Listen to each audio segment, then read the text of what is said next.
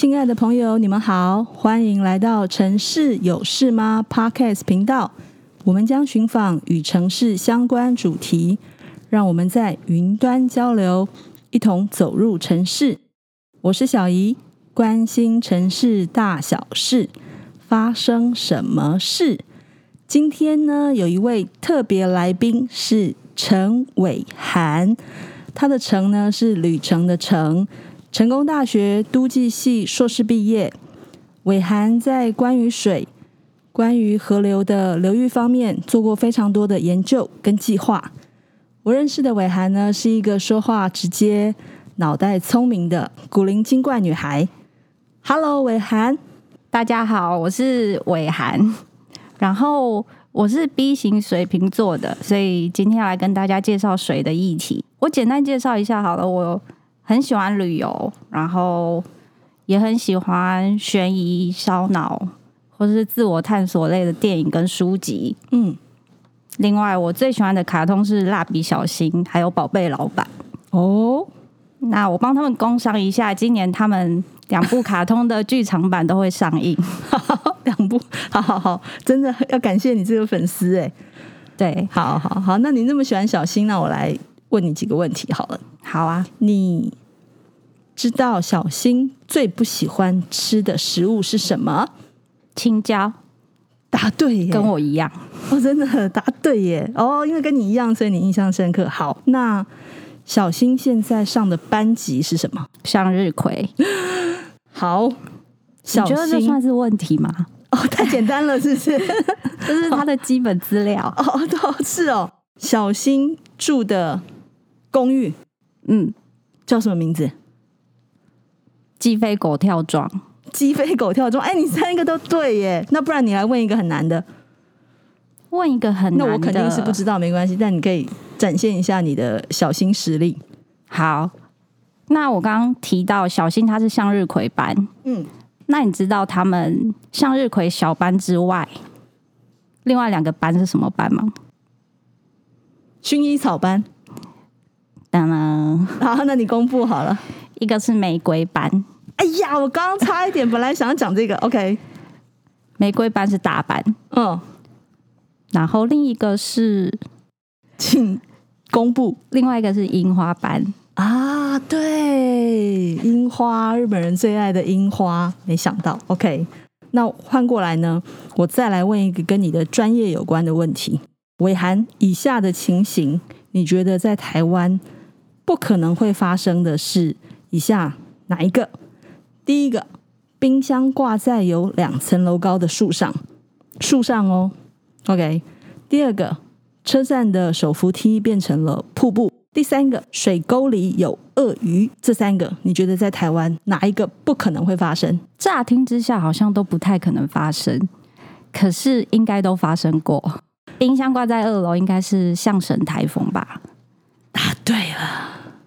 然后，另外手扶梯变成瀑布是纳莉台风。嗯，出现鳄鱼，这好像前一阵子的新闻上有看到画面，是是在竹北吗？对，所以如果淹水的话，那个鳄鱼可能就会跑到你家来，有可能。以前有一部电影叫做《恶魔》，魔鬼的魔，他就是在讲一个大飓风，然后隔壁的那个动物园。把动物都淹走了，嗯，结果就跑到，因为国外他们的房子是架高的嘛，就跑到那个地下室，然后一个女孩为了要去救她爸爸，就父女俩本来感情很差，后来为了对抗鳄鱼，感情变得超好，患难见真情，没错没错。好，那我们就回归我们的主题哈，呃，那伟涵，你做过这么多水跟河流有关的流域计划案，你觉得？台湾治水的一个课题是什么？好，其实如果讲到流域或者是说水的问题的话，在经济部水利署前瞻基础建设水环境计划中，它有提到三大主轴，其实就是水安全、水发展和水环境。水安全其实它包含的就包含我们最常听到或是说面临到的水患的议题。嗯。然后还有土沙啊、土石流啊这一些有关灾害防救的方面的工作，安全性的。对，另外水与发展包含的就是产业用水、民生用水这些水量或者是水质相关的问题。是，水环境包含的就是水岸环境改善啊，或者是生态方面的问题。OK，所以聚焦在安全、发展跟环境三个面向上。对，大致上可以用这三个面向来囊括所有流域或者是说水方面的问题。是，刚才伟涵你有提到象神台风吗？对，一百零八年的时候啊。呃，在之前，基隆河其实一直是禁建的，在它的农业区跟保护区。没错，嗯，它避免让当时象神台风的或者是其他严重的风灾来去影响，或者是说再发生淹水的一个悲剧嘛。一百零八年的时候呢，解除了这个禁令，就是基隆河之后它是可以被发展的。可不可以以你的专业呢，来帮我们了解一下这个基隆河的案子？好，我先简单介绍一下基隆河的地理位置，怕有些听众比较不熟悉。是，其实基隆河它跨越了三个县市，由上游到下游，依序是基隆市、新北市、台北市。另外，在近期呀、啊，其实，在基隆市的部分，市长想要推蛮多产业发展的需求的，嗯，像是北五堵国际研发新政，它其实就是要做一个高科技的产业园区，一个据点，是，是以大数据区块链的发展为主。另外还有基隆捷运计划，是这也是应该是基隆市民盼望了蛮久的。没错，没错。其实他在去年十月以前，可能还只是一个轻轨的一个计划而已。嗯，但是在去年十月的时候，交通部长还有我们双北市长、基隆市长开了一个北北基路网的平台会议，就决议要把它升级，是成为一个中运量的捷运系统。好，这边我打断你一下，我突然想到。我有一个长辈啊，他是不婚主义，是，所以每次呢，大家在逼婚的时候呢，就会跟他说：“哎，你什么时候要结婚呐？”然后他就会回说呢：“哪一天基隆有捷运了，我就结婚。”好，所以他惨了，他现在变成基隆快要有捷运了，他应该要结婚了。看来你。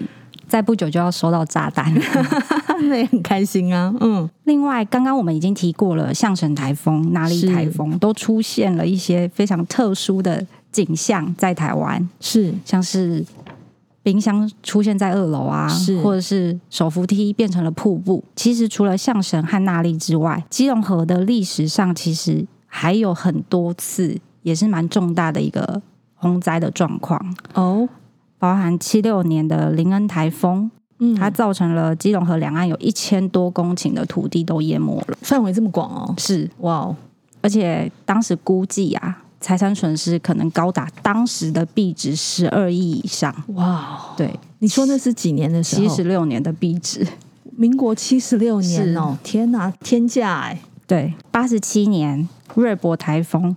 淹没了汐止二十三个里，统计就是居民有一万户以上，就是受到了影响。是，再来是八十七年巴比斯台风，嗯，也是在汐止地区造成严重的积水。再来八十九年，就是最著名的象神台风，是隔一年而已。九十年的纳莉台风，是那纳莉台风，它其实水深高达最高达到三层楼以上，是是对是，所以其实。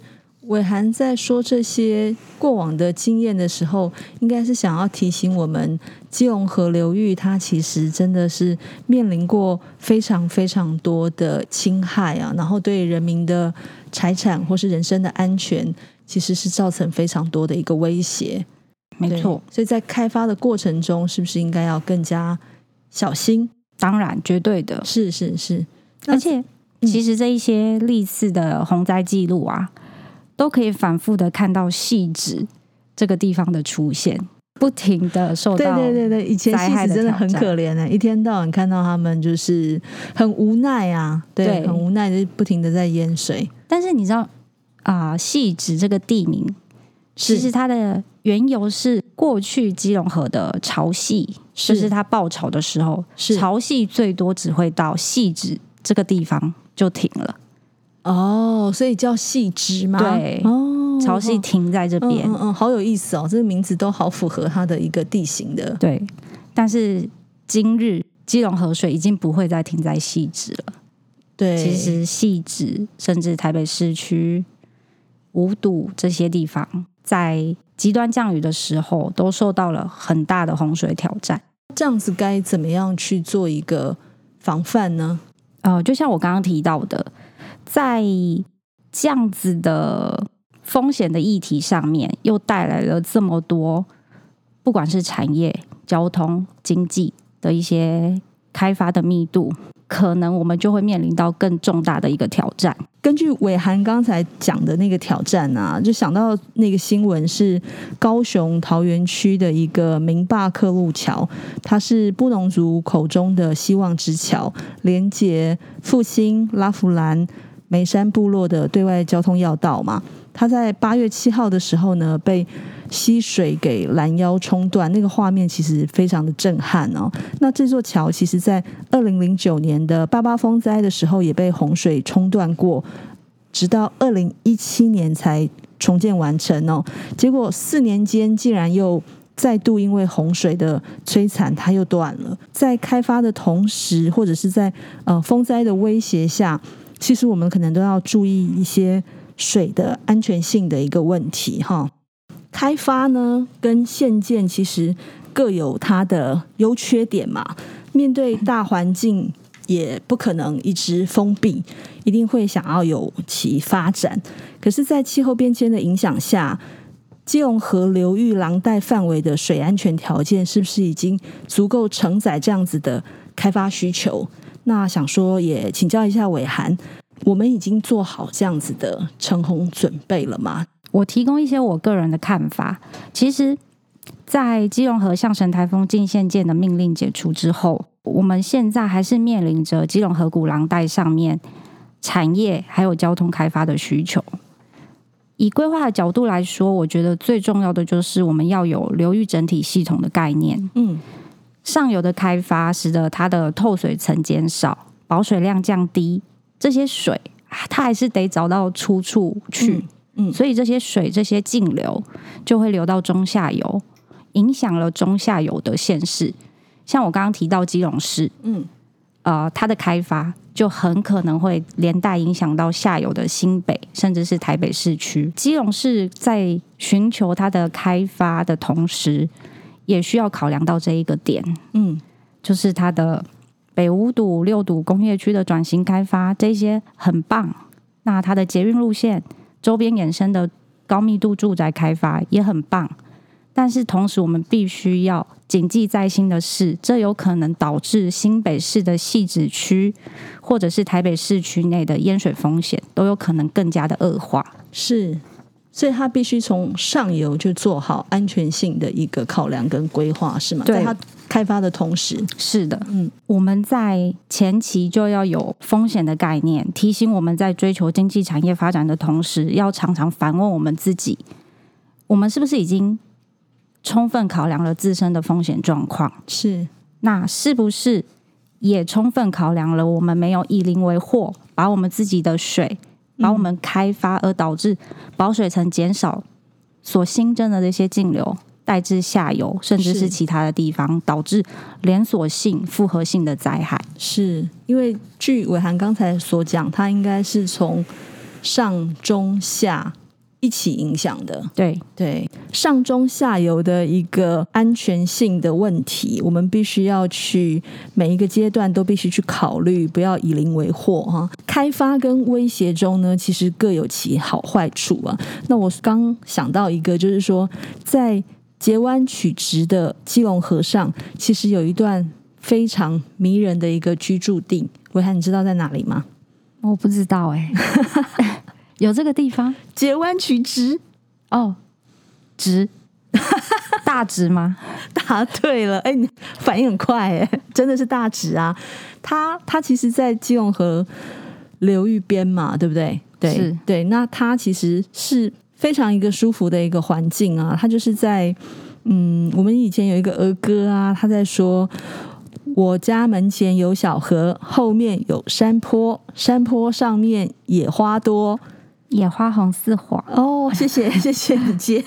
对，所以他在这个大直这个区域，他在面河的一个区段的时候，眼前呢，你其实就是看到一个非常舒服的宽广的一个基隆河景。那在它的对面呢，你就可以远眺一零一，后面呢又有剑南山，所以不管你是要在河滨走路散步、骑车、溜滑板，甚至哦，我还听过有人在练习萨克斯风。哇，其实还蛮蛮有趣，很浪漫哎，很浪漫啊！是是是，所以你要在河边散步，还是你想要到后面的剑南山去爬山健身，都非常的方便。再加上它旁边可能是美丽华，所以它在生活的便利性跟交通上，其实是都非常的舒服的一个环境。伟涵，你知道大直为什么叫大直吗？因为它又大又直。对，真的，的确，真的是这样子。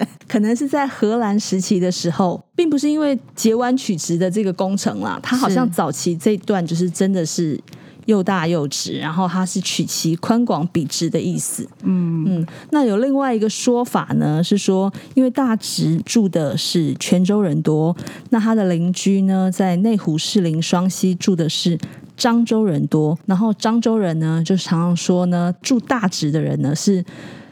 傣滴大猪，哦，但是他们不喜欢，所以他们就自己把它改成谁喜欢啊，好伤人啊！没错，没错，没错，所以就把它改成傣定。嗯，哦，对，所以是这个由来。既然聊到这个呢，那我来考考你好了，我们换一点轻松的一个方式来呀。哦，好，好，接受挑战，继小心之后是不是？好，那我问你，长颈鹿怎么讲？长颈鹿。还有另外一个讲法，就长的颈鹿，麒麟鹿啦。哦，麒麟啊，哦。再考你一个，你知道意下怎么讲吗？你知道我给郎郎台语就好诶，应该是台郎郎台语较好吧？台语应该比给郎郎的较好。没有诶，我听起来你没有很认真呢。意下意下意下如何？给林卡，哎，你知道哎，好好棒好棒好厉害，好蛮厉害的蛮厉害。那再来一个胯下怎么讲？卡胖，你三个都会耶，谢谢。哇哦，所以如果把它集合起来，就是如果呢，那是你无麒麟鹿的关刀，最应该你的卡胖。的时阵呢，你个会使去摕一寡重要的物件。对，啊，毋过水若是淹甲你的过灵卡的时阵呢，你都爱紧走，顾性命较重要。对，好，你讲你的台语比我较好，是，你讲一个。各位阿公阿嬷大家好，你若是无长颈鹿遮尔悬哦，拄着风台的时阵，淹水的时阵，迄水若是淹着你的骹旁，你就去摕你抽屉内底重要的印章存折，若是。水淹咖哩的格林卡，你就甲我赶紧走。好，迄当阵性命较重要。对啊，好好哇哦，厉害厉害厉害，国台语双声道。好，轻松的话题结束呢。你这边有一些相关性的国外案例可以分享给大家吗？那我介绍一个蛮著名的案例，就是澳洲墨尔本的水敏型城市设计，是 Water Sensitive Urban Design。它其实一开始面临的问题和基隆河蛮类似的，嗯，就是一个淹水的问题。所以一开始他们在思考的是水量控制，如何多蓄流水，以及如何排水，是这些问题。再来第二阶段，他们进一步想要把这些多蓄留下来的水再循环利用。是，所以这时候第二阶段已经进阶到了，就是不只是水量的问题，嗯，而是水量和水质并重的问题。是，他们考虑的比较远哈。对对，因为其实流域的问题也不只是暴雨，它可能还会也会气候变迁啊，它可能也会影响到像干旱，对不对？对像我们前一阵子也是正面临这样的一个状况嘛。对，就是像小姨说的，第一阶段他们只是想要把水。多出来的水排掉，是或者说多留下来，嗯，分配到不同的土地上面，是是是。但是第二阶段，他们进一步的是想说，这些水除了排掉之外，是不是有更好的利用？再来第三阶段，他们甚至想要把这些排水设施、蓄水设施、循环再利用的这些设施。和城市景观来结合，是把这些设施变成城市景观的一部分。嗯，第三阶段的时候，其实我们可以看到，已经不再是处理淹水的问题了，是而是处理一个城市发展的问题。是这些设施甚至可能带来观光的人潮，嗯，然后成为一个城市重要的一个景点。是，就是你在下雨的时候，你可以去处理它，不要让它对。人身安全、财产造成一个损害，但是在不下雨的过程中，或者是甚至于更严峻的干旱过程中，你都可以把这些水再利用，或者是说可以让市民有一个休闲啊、呃、放松的一个地区，充分的利用它。对，没错。是，是，其实刚刚提到的就是就在墨尔本市区内，是墨尔本皇家公园，嗯、或者是郊区的爱丁堡公园。其实就像小鱼说的，这些都已经变成墨尔本市民。休闲或者是野餐重要的去处了。对哈，你在澳洲待过两年哈，对，难怪那么清楚。OK，好，最后伟涵，你有没有一些在流域方面或是治水方面的一些小叮咛要分享给大家？好啊，呃，像小姨刚刚前面有提到的，在今年八月的时候，我们都可以看到，就是新闻画面很耸动。就是高雄桥断了，桥、嗯、被暴水冲破。是，是，是，是，但其实，在几个月以前，大概四五月的时候，嗯，我们也才面临到五十年以来最严重的旱灾。没错，没错。那时候中部甚至公五停二吗？公四停三？哎，台北没有哎、欸。对，那时候中部有。哇，那超痛苦的吧？非常痛苦。嗯，对，那时候去台中，在高铁站想要找洗手间，不行。天，因为是停水日，真的没办法上厕所，真的怎么办？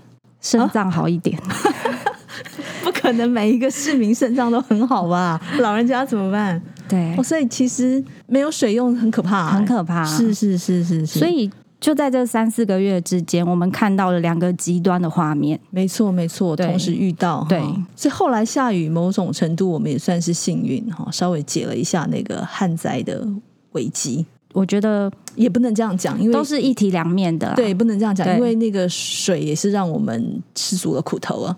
我觉得最重要的就是我们要汲取这些教训吧，是，然后永远要对大自然保持着敬畏的心。嗯嗯，我们人类的力量是不可能跟他们抗衡的。是，无论是盐水、洪水，或者是干旱、限水，对我们。一直以来都深受水之害，是。可是我觉得更重要的是，我们要去思考说，我们不只是要防堵水，而是要进一步去转变我们的观念。嗯，怎么样与水共生，甚至与与水共荣？与水共荣，对，就像刚刚提到的哪一个荣？荣繁荣的荣。OK，嗯，对，像刚刚提到的国安里，是他们一开始也是深受水之害。是我如何面对排水淹水这个问题？嗯。但我进一步把这些水再拿来用了，那我进一步透过这些设施变成了一个城市一个景观，甚至带动了周边的房价，是成为一个周边住宅居民悠闲野餐的好去处。对，但是说到房价也是很可怕，你知道刚刚提到那个大直，它根本就是中山区的最高价，它是巨星等级的房价哦，这也是另外一个议题哈。嗯，嗯，也许我们之后也有机会可以聊一下这个。对，那最后多收听我们频道应该有帮助吧？了解怎么样子城市的发展，对一些外在威胁的对。处理，把这些观念就是慢慢深植在心，提醒我们在生活中就有一些观念，有一些日常小习惯，与水共生，与水共荣，对。听完伟涵刚才的分享啊，我想到最近看到一个公视的节目，他在讲的就是淡水河的上游，其实是在尖石乡的司马库斯当地的部落啊。其实，在上游的部分，他们其实是那边的水是清澈无比的，他们直接就是用手或者是用容器舀起来就直接可以喝的。但是我们历年来可能看到的，在下游的淡水河，它其实是非常。有一些地方它是非常脏乱污浊，甚至于让人不敢靠近的。节目中呢，他在介绍的画面，除了垃圾以外啊，还有像是日光灯管啊、轮胎啊这些不可能出现在河面的东西都出现了。结果呢，却是有一个英国人 Peter，他在台湾来看他的儿子的时候，因为遇上疫情，他就暂时回不去嘛，他就开始帮淡水河展开禁船行动。哎，他就撑着船开始在抓垃圾。好伟大的 Peter，好好特别，对不对？慢慢的就有一些船夫或者淡水河的人也是跟着他，就是大家一起来帮淡水河清垃圾。所以回应刚才伟涵讲的，就是说与水共生或是与水共融啊，河流的部分很多时候都是可以先从自己做起的。我们如果可以不要乱丢东西到河川，还可以敬畏水，或者是尊敬水，某种程度小到个人，大到一个，不管是水利工程或是都市发展，应该都可以制造一个对人民更友善的环境。对对，不管你是开发或者你是不开发。都应该要注意这些事情啊。对，是好，非常谢谢伟涵今天来跟我们分享这么多有趣的知识分享跟你的专业。那下次呢，也可以跟我们来聊聊小新啦。好啊，还是要讲台语也可以啦。可以，可以，真的吗？可以。OK，亲爱的朋友，如果你们喜欢我们今天分享的内容，也对城市有关的话题感兴趣，欢迎关注我们，之后会有更多精彩的城市主题。你可以到 Facebook 都美工作室留言给我们，你们的回应是支持我们继续做好节目的动力。城市有事吗？关心城市大小事，发生什么事？谢谢伟涵，谢谢，下回见，拜拜。